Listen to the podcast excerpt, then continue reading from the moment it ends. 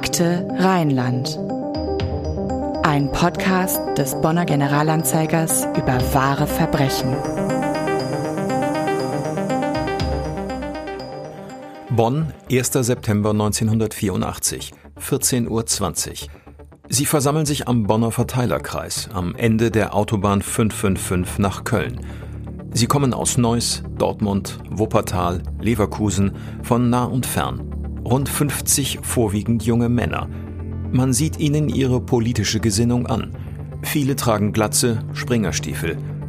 Geschlossen ziehen sie in die Bonner Innenstadt, bewaffnet mit Schlagstöcken, Eisenketten, Tränengasspray. Sie haben ein Ziel und sie haben eine Mission. Das Ziel? Kaiserplatz und Hofgarten. Die Mission? Macht die Schweine tot. Das jedenfalls brüllen die Neonazis, bevor sie in Bonn auf eine Gruppe von etwa 25 Punks losgehen. Außerdem sind Parolen wie Sieg Heil und Heil Hitler zu hören. Dann prügeln die Männer ohne weitere Vorwarnung auf die jungen Menschen, etwa die Hälfte davon Frauen und Mädchen, ein, schlagen mit den Eisenketten und Schlagstöcken, sprühen Tränengas in die Augen der Punks. Vier von ihnen werden so stark verletzt, dass sie ins Krankenhaus müssen, erleiden unter anderem Gehirnerschütterungen, Brustkorbquetschungen, Nierenverletzungen. 15 der Angreifer werden festgenommen und landen vorübergehend in Polizeigewahrsam. Die Staatsanwaltschaft wird eingeschaltet, ein Ermittlungsverfahren eingeleitet. Hallo zusammen, ich begrüße euch zu einer neuen Episode von Akte Rheinland. Vielleicht habt ihr es bemerkt, wir mussten ungeplant einmal aussetzen. Der Grund war nicht nur Urlaub und Krankheit, sondern auch, dass uns die eigentlich für das Staffelfinale geplante Episode sozusagen geplatzt ist. Das ist die schlechte Nachricht. Die gute ist, eigentlich kann im Nachhinein von geplatzt gar nicht die Rede sein, denn wir werden diese Episode noch aufnehmen und zwar auf eine Art, die wir so noch nicht ausprobiert haben. Mehr sage ich an dieser Stelle dazu erstmal nicht, aber ihr werdet ganz bald etwas von uns dazu hören. Jetzt kommt hier aber erstmal eine ganz reguläre Episode, die einem Staffelfinale unserer Meinung nach genauso würdig ist. Mein Name ist Anna-Maria Bekes und ich begrüße hier bei mir im Studio den Moritz Helfritsch. Ja, hallo Anna, schön hier zu sein. Danke, dass du da bist. Moritz, du bist Regisseur, Autor, du bist Bonner und du bist Experte für Punkkultur. Und so hast du es mir beschrieben, quasi Bonns Punk-Archivar. Würdest du uns noch ein bisschen was zu dir erzählen und dich ein bisschen vorstellen? Ja klar, also ich bin 39 Jahre alt, drehe seit ungefähr 15 Jahren halt auch Filme, Kurzfilme, Musikvideos, Dokumentationen, darunter halt auch diese Dokumentation Punk in Bonn, die jetzt etwa ziemlich genau zehn Jahre alt ist. Und damals in der, während der Arbeit zu Punk in Bonn habe ich natürlich eine Unmenge an Material recherchiert und auch zusammengetragen, also sprich Fotos, Flyer, Plakate, Presseberichte, Videoaufnahmen, natürlich auch Musik, da es ja um Punkrock geht, ne? Und ja, deswegen bin ich quasi zwangsläufig sowas wie der Punk-Archivar Bonds geworden. Ich werde auch öfters mal von alten Punks irgendwie angeschrieben, ob ich noch irgendwie Fotos habe oder Connections klar machen kann und sowas. Aber das kommt schon von eigenem Interesse. Also du hast dich für Punk dann wahrscheinlich schon vorher interessiert. Ne? Ja, ja, ja, klar. Ja. klar. Mhm. Ja, es werden mittlerweile alle gemerkt haben, es äh, geht hier heute um die Punk-Szene auf der einen, aber auch um die rechtsextreme Szene auf der anderen Seite. Und wir beschäftigen uns, das habt ihr in dem Audio am Anfang dieser Folge gehört, mit einem Vorfall aus den 1980er Jahren. Genau genommen vom 1. September 1984. Aber bevor wir ins Detail gehen, Moritz, kannst du uns diese Punk-Szene der späten 70er und der 80er Jahre ein bisschen beschreiben? Was war das für ein Lebensgefühl? Was, was sind das für Leute?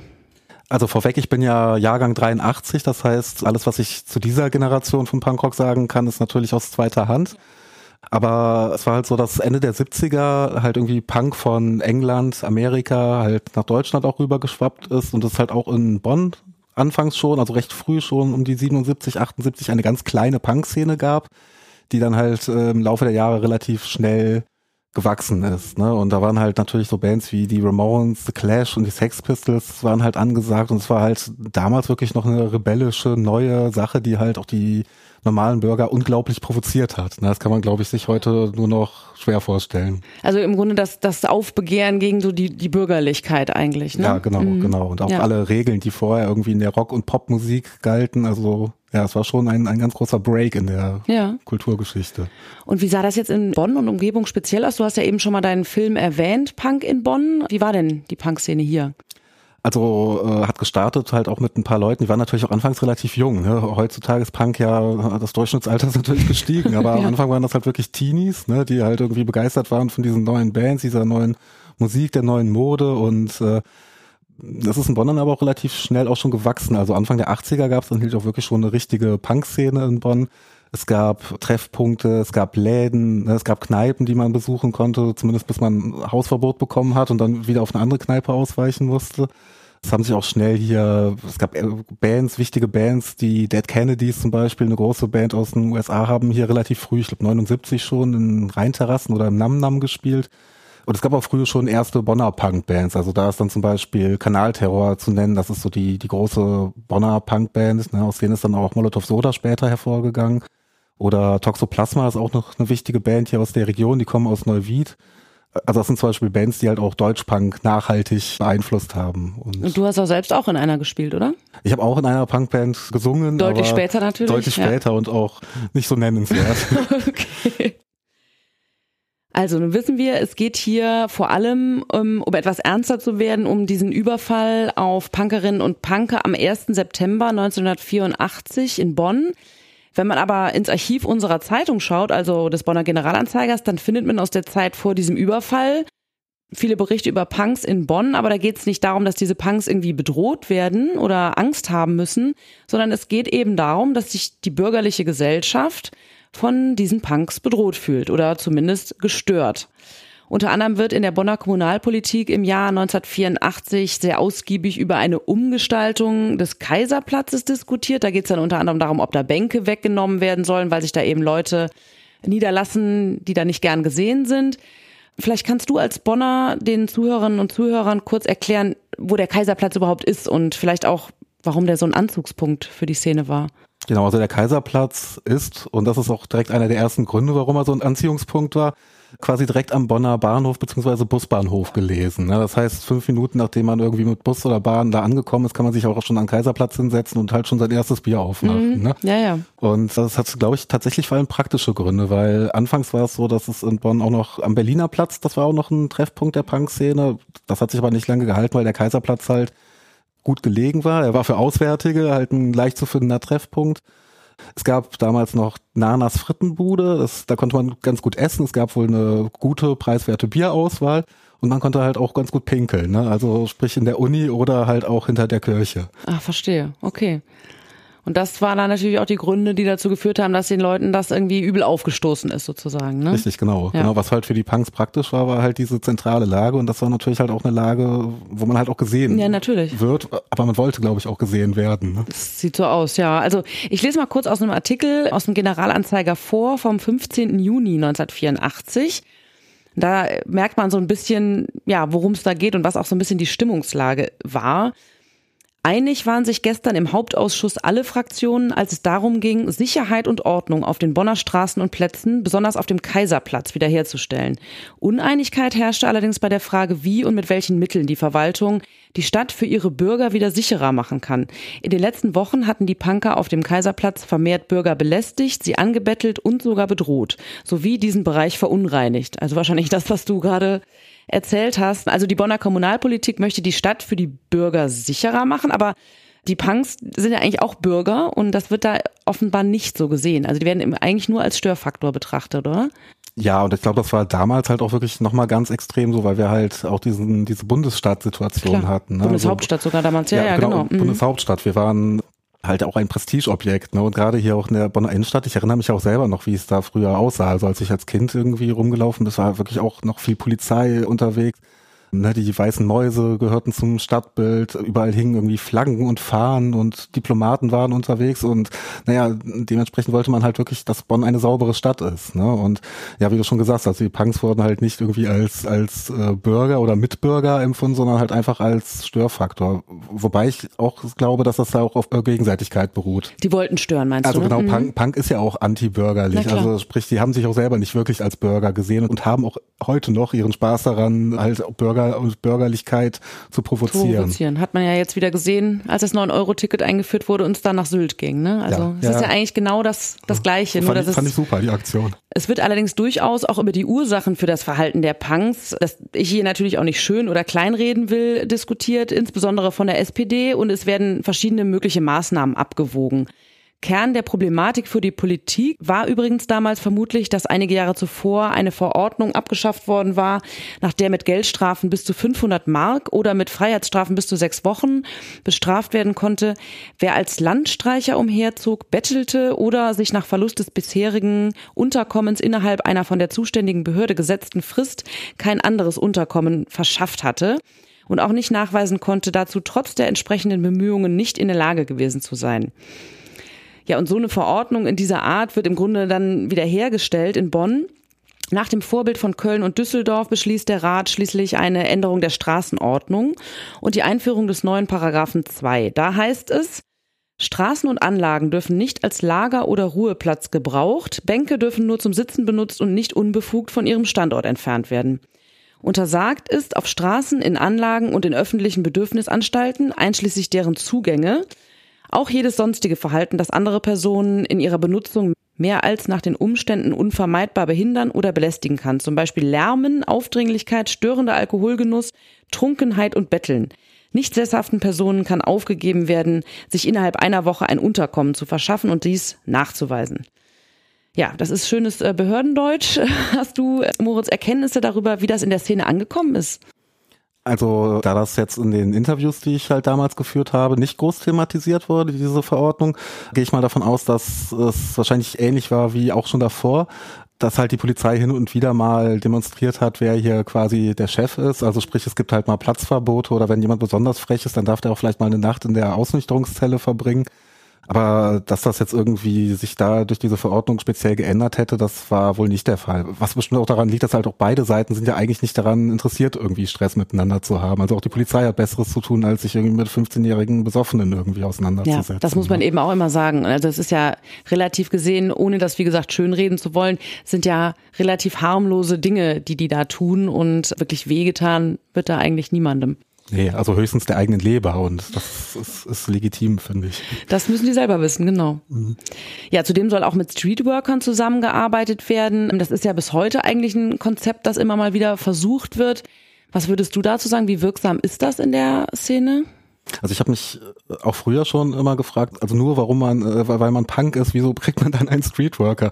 Also ich denke, das Prinzip Streetworker, und ich, ich kenne da auch Leute, die Streetworker sind, das finde ich schon gut, aber man sollte vielleicht das nicht, nicht per se für Punks Streetworker abstellen. Also weil zum Beispiel ich selber, ich habe früher auch viel am Kaiserplatz rumgesessen, bin ins Gymnasium gegangen, habe mittags meine Hausaufgaben gemacht, habe mich dann an den Kaiserplatz gesetzt und da waren dann Streetworker, die sich um mich gekümmert haben. Also ich wurde dann von der Schule Du meinst, es sollte wirklich von dem, was man da auch tut, abhängig sein und nicht richtig, einfach nur, dem, was man anhat. Ja, Beispiel. richtig. Also Mhm. nur weil ich ein Iro und eine Lederjacke habe, habe ich zum Beispiel einmal im Jahr äh, schulfrei bekommen, um mit den Streetworkern ins Phantasialand fahren zu dürfen umsonst. Also ja, ist cool, aber ob das jetzt so unbedingt sein muss, Verstehe. Ja, also so ein bisschen ist es wahrscheinlich diese, dieser Versuch, die in, in die bürgerliche Gesellschaft sozusagen einzugliedern, statt einfach nur zu gucken, machen die wirklich was Kriminelles und da dann auch gegenzusteuern, was natürlich völlig klar ist.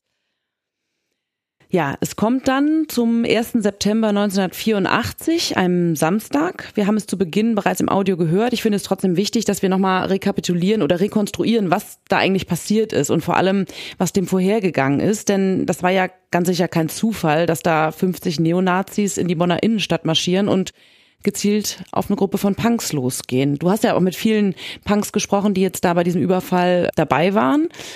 Wie beschreiben die das? ich habe etwa mit einem halben Dutzend Leuten äh, geredet, die damals auch wirklich aktiv da waren und halt auch Opfer dieses Überfalls wurden.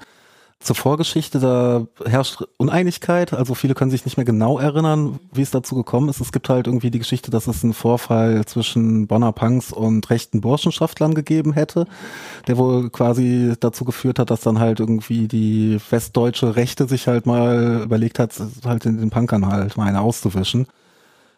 Also es war auf jeden Fall bekannt. Es war bekannt vorher, dass da was passieren soll, ne? Genau, genau. Also auch der Tag war bekannt. Ich weiß auch, dass die, die Punks, die da waren, halt auch vorher darüber geredet haben, auch beschlossen hatten, dass sie an dem Tag zum Beispiel nicht trinken, um irgendwie wehrhafter oder schneller oder was auch immer zu sein. Es war wohl so, dass ungefähr 10, 15 Bonner Punks an dem Tag da waren und eine Gruppe, wie man mir gesagt hat, Berliner Junkie Punks. Also es ist so, dass es im Punkrock oder in der Punk-Szene gibt's halt auch irgendwie sowas wie Städtepartnerschaften quasi, Städtefreundschaft und halt auch so rumreisende Punks und in, dieser, in diesem Sommer waren halt irgendwie Berliner Punks halt da.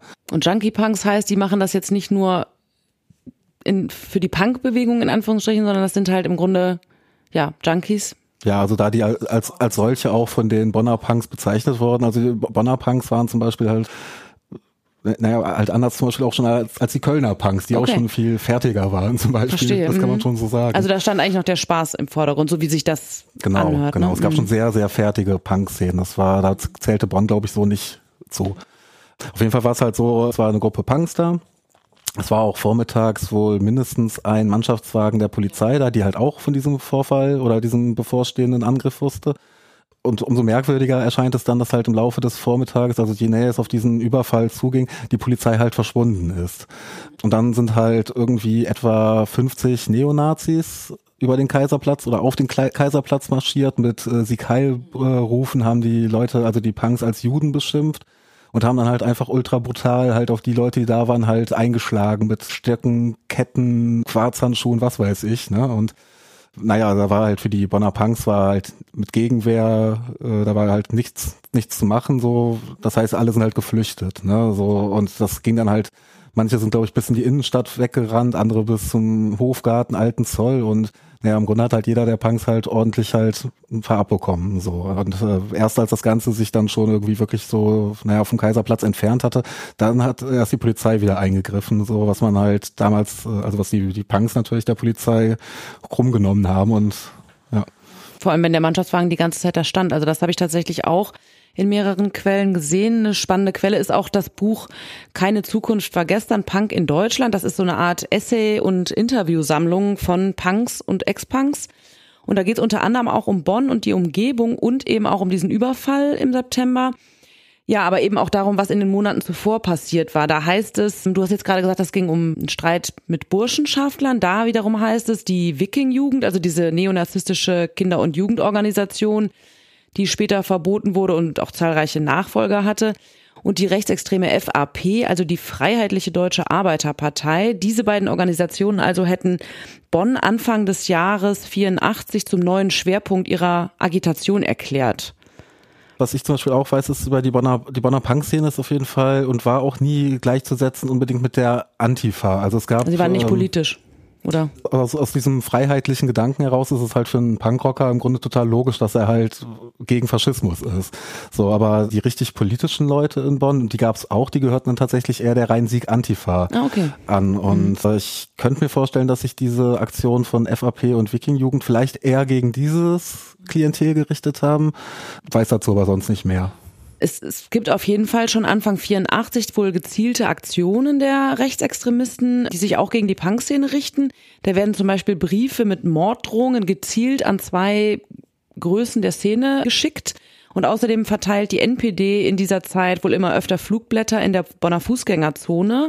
Und auch dabei kommt es dann logischerweise zu Zusammenstößen zwischen den NPD-Leuten und den Punks und teilweise auch zu handgreiflichen Auseinandersetzungen.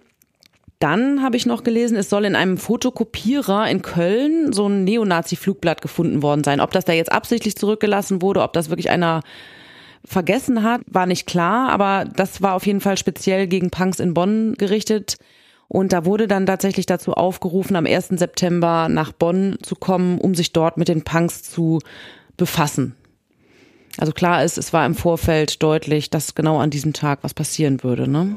Das hast du gerade schon erzählt, was die Punks von damals sozusagen berichten. Und wir haben auch aus deinem Doku-Film, über den wir schon gesprochen haben, Punk in Bonn, da ein paar Audios von Betroffenen, die wir abspielen dürfen. Das machen wir jetzt. Dann konntest du sehen, dass eben dann am, am Kaiserbrunnen unten, am Rundenbrunnen, sich halt, ja, weiß ich, anfangs bestimmt zwölf oder 15 Bullenwannen hintereinander aufreiten. Und je näher das eben zu diesem Überfall, Lambert mal so nennen, kam, waren die Bullen weg. So, dass du dann halt mitkriegst, dass eben dann hier und da eben die vereinzelt wegfuhren und irgendwann fiel dir dann auf, die waren alle weg, weg.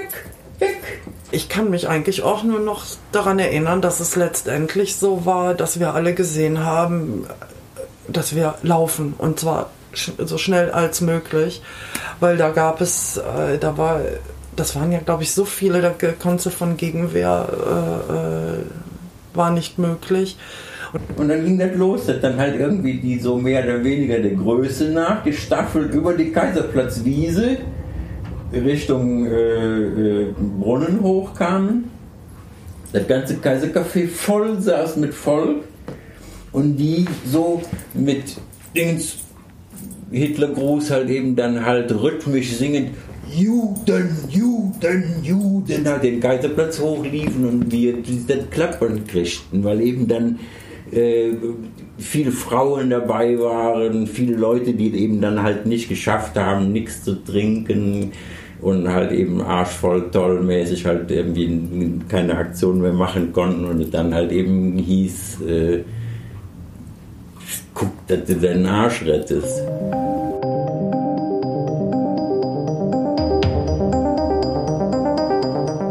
Also auffällig im Vorfeld an diesem Tag soll wohl gewesen sein, dass ein paar bekannte Größen der Punkszene aus Bonn, die normalerweise wahrscheinlich da gewesen wären, an so einem sonnigen Samstagnachmittag nicht nach Bonn kamen. Und wir haben gerade schon über diesen Mannschaftswagen der Polizei gesprochen. Da berichten also wirklich die Punks übereinstimmend, dass der dann am frühen Nachmittag irgendwie auf einmal verschwunden war und auch nicht ersetzt wurde. Das ist ja schon auffällig, wenn er da immer stand. Und es war außerdem zu hören, die Polizei hätte aber sehr wohl, ja, zum Beispiel Geschäftsleute und Veranstalter in der Innenstadt in Bonn frühzeitig gewarnt, hier könnte es zu einer Auseinandersetzung kommen oder zu einem Vorfall. Die Punks wurden aber nicht gewarnt. Ja, und dann kamen die Angreifer und zwar in einer wohl bis dahin sehr ungewöhnlichen Koalition. Wie schon gehört, kamen Neonazis aus der weiteren Umgebung, unter anderem aus Wuppertal und Leverkusen aber auch lokale Jungneonazis von der rechten Front St. Augustin, das ist ja hier im Rhein-Sieg-Kreis direkt benachbart zu Bonn. Und außerdem sollen Angehörige von vertriebenen Verbänden dabei gewesen sein und von der Borussenfront aus Dortmund. Also die gehören ja zu Borussia Dortmund, wenn gleich Borussia Dortmund damit sicherlich am liebsten nichts zu tun hätte. Nee, also ich glaube, die sind auch sehr aktiv gegen ja, die Borussenfront seit Definitiv. Jahrzehnten aktiv. Ja. Das sollte man an dieser Stelle auf jeden Fall betonen. Also die wollen eigentlich damit gar nichts zu tun haben.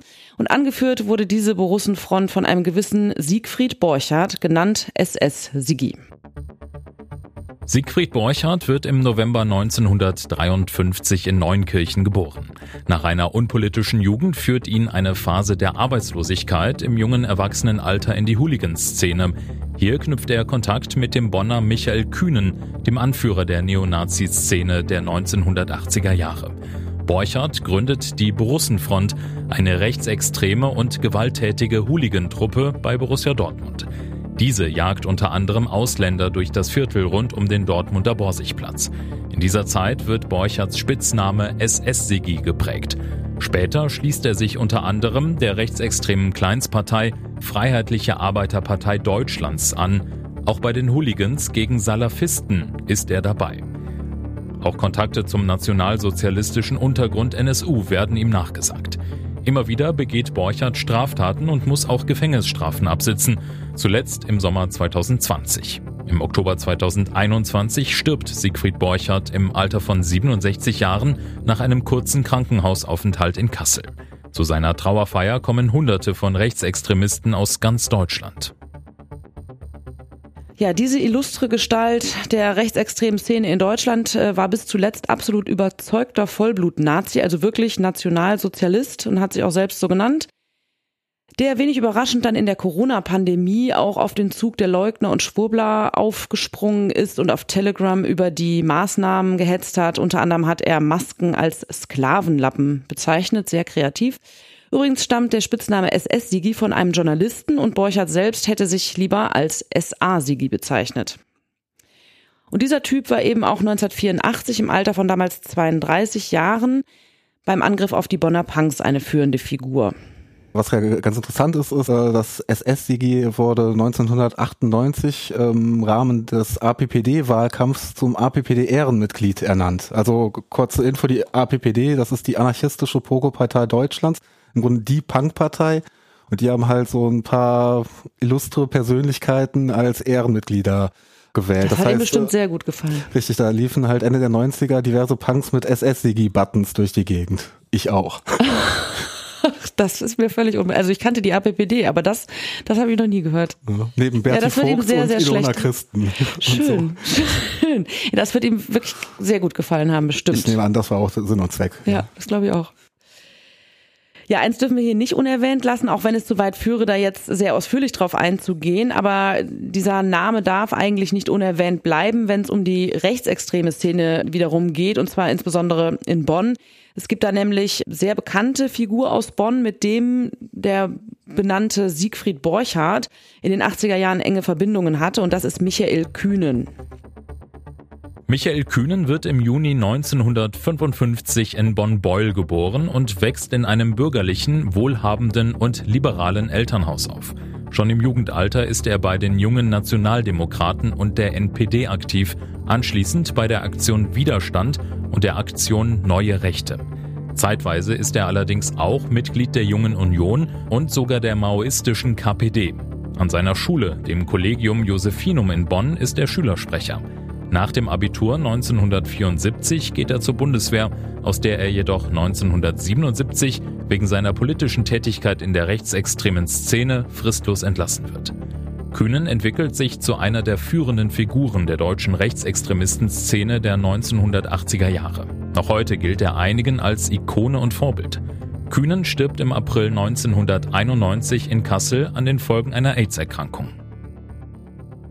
Über Michael Kühnen könnte man in der Tat noch viel mehr erzählen. Ich verlinke euch mal einen Artikel aus dem Generalanzeiger in den Shownotes dieser Folge. Jetzt aber zurück zu unserem Fall. Der brutale Angriff vom 1. September 1984 hat für die Angreifer Konsequenzen. Die Staatsanwaltschaft wird eingeschaltet und ermittelt auch und fast zwei Jahre später kommt es dann zum Prozess. Bonn, 26. Juni 1986. Landgericht Bonn. Saal 36. Der Zuschauerraum ist voll besetzt. Junge Menschen, viele von ihnen mit bunt gefärbten Haaren, Stachelfrisuren, farbenfroher, auffälliger Kleidung. So bunt das Bild, so bedrückend ist die Atmosphäre im Bonner Landgericht. Die Punks sind gekommen, um die Verhandlung gegen diejenigen zu verfolgen, die vor fast zwei Jahren mehrere von ihnen verprügelt und teils schwer verletzt hatten. Sieben Männer im Alter zwischen 17 und 32 Jahren sitzen als Angeklagte vor Gericht. Die Staatsanwaltschaft wirft ihnen Körperverletzung und Landfriedensbruch vor. Bis auf einen bestreiten alle die Vorwürfe. Sie seien zwar mit anderen Rechtsextremisten nach Bonn gereist, aber nur um Handzettel zu verteilen und etwas Spaß zu haben und Bier zu trinken. Nur einer, ein 18-Jähriger aus Bonn, gibt zu, mit einer Eisenkette auf eine Punkerin eingeschlagen zu haben. Ich erkläre kurz den Begriff Landfriedensbruch. Das ähm, ist für Nichtjuristen vielleicht nicht von alleine verständlich, also für mich jedenfalls nicht. In Paragraph 125 des Strafgesetzbuches heißt es, wer sich an erstens Gewalttätigkeiten gegen Menschen oder Sachen oder zweitens Bedrohungen von Menschen mit einer Gewalttätigkeit, die aus einer Menschenmenge in einer die öffentliche Sicherheit gefährdenden Weise mit vereinten Kräften begangen werden, als Täter oder Teilnehmer beteiligt oder wer auf die Menschenmenge einwirkt, um ihre Bereitschaft zu solchen Handlungen zu fördern, wird mit Freiheitsstrafe bis zu drei Jahren oder mit Geldstrafe bestraft. Also gemeint sind zum Beispiel gewalttätige Ausschreitungen beziehungsweise die Beteiligung daran, aber eben auch schon die Androhung allein von Gewalttaten. Wie wir gerade gehört haben, die Angeklagten behaupten also mehrheitlich nur nach Bonn gereist zu sein, um dort Spaß zu haben. Ich halte das für wenig glaubwürdig, oder? Aus deren Sicht ist das wahrscheinlich sogar traurigerweise die Wahrheit. Also ich glaube auch, dass es Neonazis Spaß macht, Körperverletzungen zu begehen. Das ist natürlich eine ziemlich kaputte Auffassung von Spaß. Das stimmt. So habe ich es tatsächlich noch nicht betrachtet, ja. Und was ich besonders erschreckend finde, ehrlich gesagt, ist, dass die laut Anklage offenbar keinerlei Hemmungen hatten, auch auf Frauen und Mädchen einzuprügeln. Wohlgemerkt nochmal mit Eisenketten, Schlagstöcken und so weiter, von denen manche erst 13 oder 14 Jahre alt waren. Ja, und was mich da zum Beispiel besonders geschockt hat, also nicht nur, dass die Angegriffenen so jung waren, sondern es gab halt auch den Fall, dass eins der angegriffenen Punkmädchen zum Schutz behauptet hat, sie sei schwanger und daraufhin wurde natürlich mit Stöcken und Ketten deren Bauch Oh. äh, attackiert. ne? Also was natürlich zu, zu, dieser Ideologie passt von den Angreifern, aber ja, in der Tat. das Hinterletzte ist. Ja. Also es war wohl auch so, dass im Gerichtsprozess, das ging aus unserer Berichterstattung da noch hervor, dass es da natürlich auch Zeuginnen, also diese Punkmädchen im Grunde gab, die dann in wahrscheinlich zwei Jahre später um die 16 gewesen sein dürften.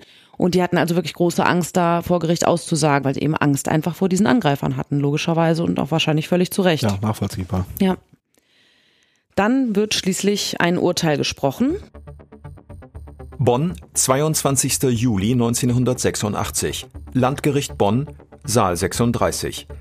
Nach genau vier Wochen geht der Prozess gegen sieben Neonazis zu Ende, die im September 1984 brutal auf Punker in der Bonner Innenstadt losgegangen sein sollen. Im Konvoi rollten sie in der Bundeshauptstadt an, mit Schlagstöcken und Ketten im Gepäck und als die Polizei endlich auftauchte, hatten sie auf dem Kaiserplatz und der Hofgartenwiese bereits voll aufgeräumt. Nun sind es die Punks, die in Scharen zum Landgericht pilgern, um mitzuverfolgen, wie ihre Peiniger bestraft werden. Die meisten der Angeklagten kommen mit milden Strafen davon. 120 bis 140 Sozialstunden für die jugendlichen Täter, die zur Tatzeit noch keine 18 Jahre alt waren. Je drei Monate Haft für zwei erwachsene Angeklagte. Nur einen trifft die volle Härte des Gerichts. Siegfried Borchardt, in Neonazi-Kreisen als SS-Sigi bekannt und bereits einschlägig vorbestraft, erhält eine zweieinhalbjährige Freiheitsstrafe wegen schweren Landfriedensbruch und gefährlicher Körperverletzung.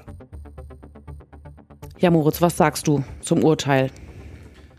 Ja, also ich finde gemessen an der Menschenverachtung, die hinter diesem Angriff steckt, finde ich die Urteile tatsächlich etwas zu milde. Und im Fall von Siegfried Borchardt ist es halt auch die Frage, ob das irgendwas gebracht hat, weil er ist mehrfach noch später ins Gefängnis gegangen und letztendlich haben diese ganzen Knastaufenthalte halt auch nur dessen Status in der Szene gefestigt und traurige Sache, ja.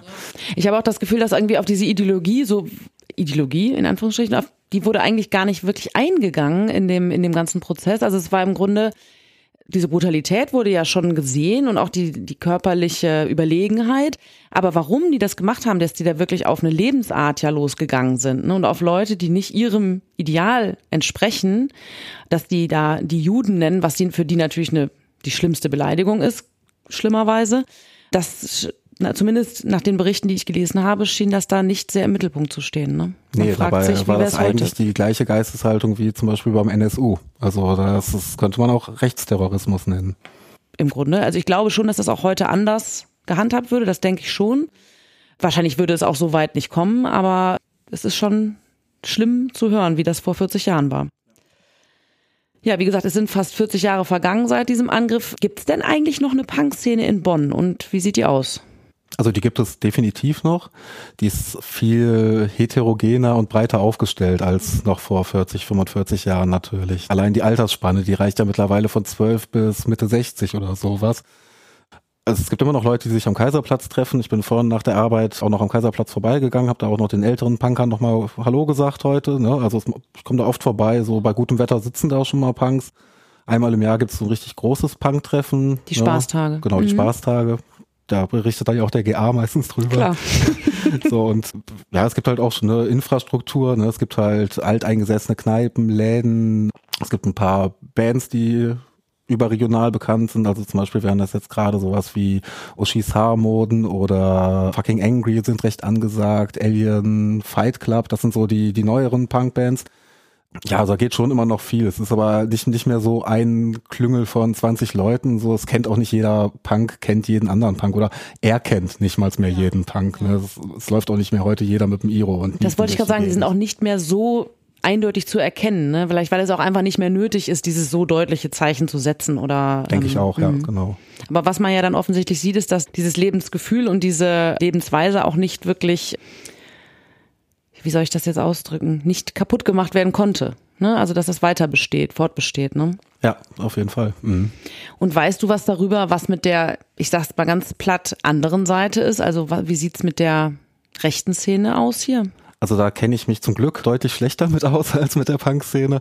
Mein Eindruck ist, aber das gilt auch nicht nur für Bonn, ich glaube, es gibt heutzutage mehr Rechte oder Rechtsextremisten, aber auch da gilt, ne, die erkennt man nicht mehr. Also ne, dieses Bild vom Nazi-Skinhead mit Springerstiefeln, das ist völlig überholt. Du siehst es den Leuten halt nicht an, aber wenn man halt mal guckt, was halt im Internet für eine Hetze los ist, ne, dass die AfD im Bundestag sitzt, dann denke ich, ist der Trend schon zu erkennen.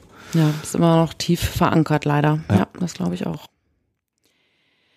Ja, wir kommen damit zum Ende dieser Episode und damit auch zum Ende der vierten Staffel Akte Rheinland. Wir machen jetzt eine kleine Pause oder wie klein oder wie lang die sein wird, das können wir noch gar nicht ganz genau sagen, aber so viel. Wir haben schon jetzt wieder ganz viele Ideen für Staffel 5 und teilweise haben wir auch schon konkrete Fälle, über die wir unbedingt hier sprechen wollen.